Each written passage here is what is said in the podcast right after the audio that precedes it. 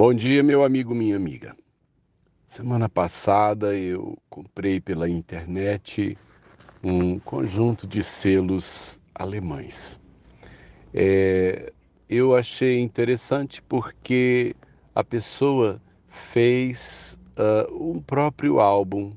Ele pegou folhas quadriculadas, desenhou os quadrados de cada um dos selos, escreveu de próprio punho o número deles, colocou um título e particularmente os selos alemães eles são complicados. É o país mais difícil de colecionar selos.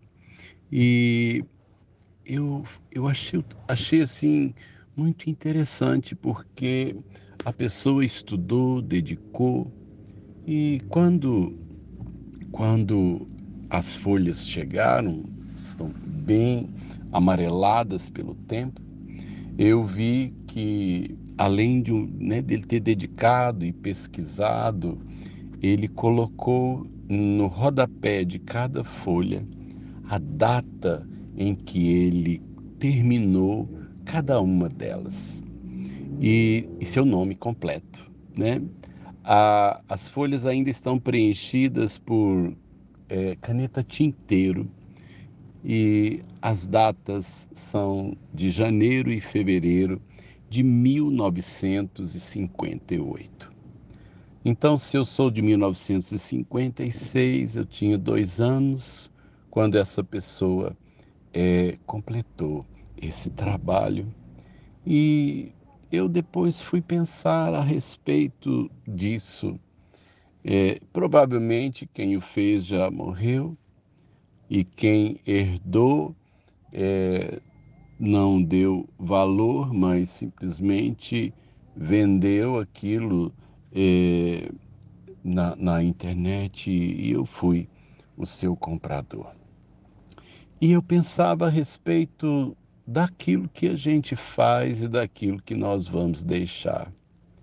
Eu pensei muito também naquilo que eu tenho me afadigado naquilo que eu tenho aplicado meu tempo. E tanta gente faz tanta coisa, tanta gente dedica parte da sua vida, da juventude, aplica seu dinheiro, aplica seu tempo em coisas que depois que ele morrer, talvez não se não se valorize porque não deixou raiz, não deixou resultado. Quanta gente né, faz tanta coisa para deixar uma marca na história e depois, na verdade, a sua vida foi um grande desperdício. O livro dos recordes, o Guinness Book, é, na verdade, um livro de registro de feitos. Nessa última Copa, alguém queria bater o recorde anterior de número de jogos assistidos numa Copa do Mundo. E ele precisava assistir 40 jogos. Na verdade, os jogos não eram importantes, nem o placar era importante, o importante era que ele comprovasse a sua presença nos estádios e ficasse praticamente sem descansar, sem dormir, para poder cumprir uh, um desafio e entrar para o livro dos recordes. E qual será o grande feito de você assistir o maior número de jogos de uma Copa. Qual será gran, a grande contribuição né, para o futuro, naquilo que você se afadigou, no dinheiro que você gastou, no tempo que você aplicou? No final, qual é o resultado disso? Pensava eu a respeito disso. Eu tenho pedido, Deus não me permita jogar minha vida fora, desperdiçar meu tempo, ainda que muita coisa que eu possa fazer não é pecado, mas não tem fruto, né? Isso é, é tão sério, né? Às vezes eu não estou aplicando meu tempo numa coisa errada, mas estou aplicando meu tempo numa coisa inútil. E penso em Jesus. Ele viveu 33 anos e cumpriu plenamente a vontade de Deus. Nós estamos no ano 2023, depois dele, depois que ele nasceu.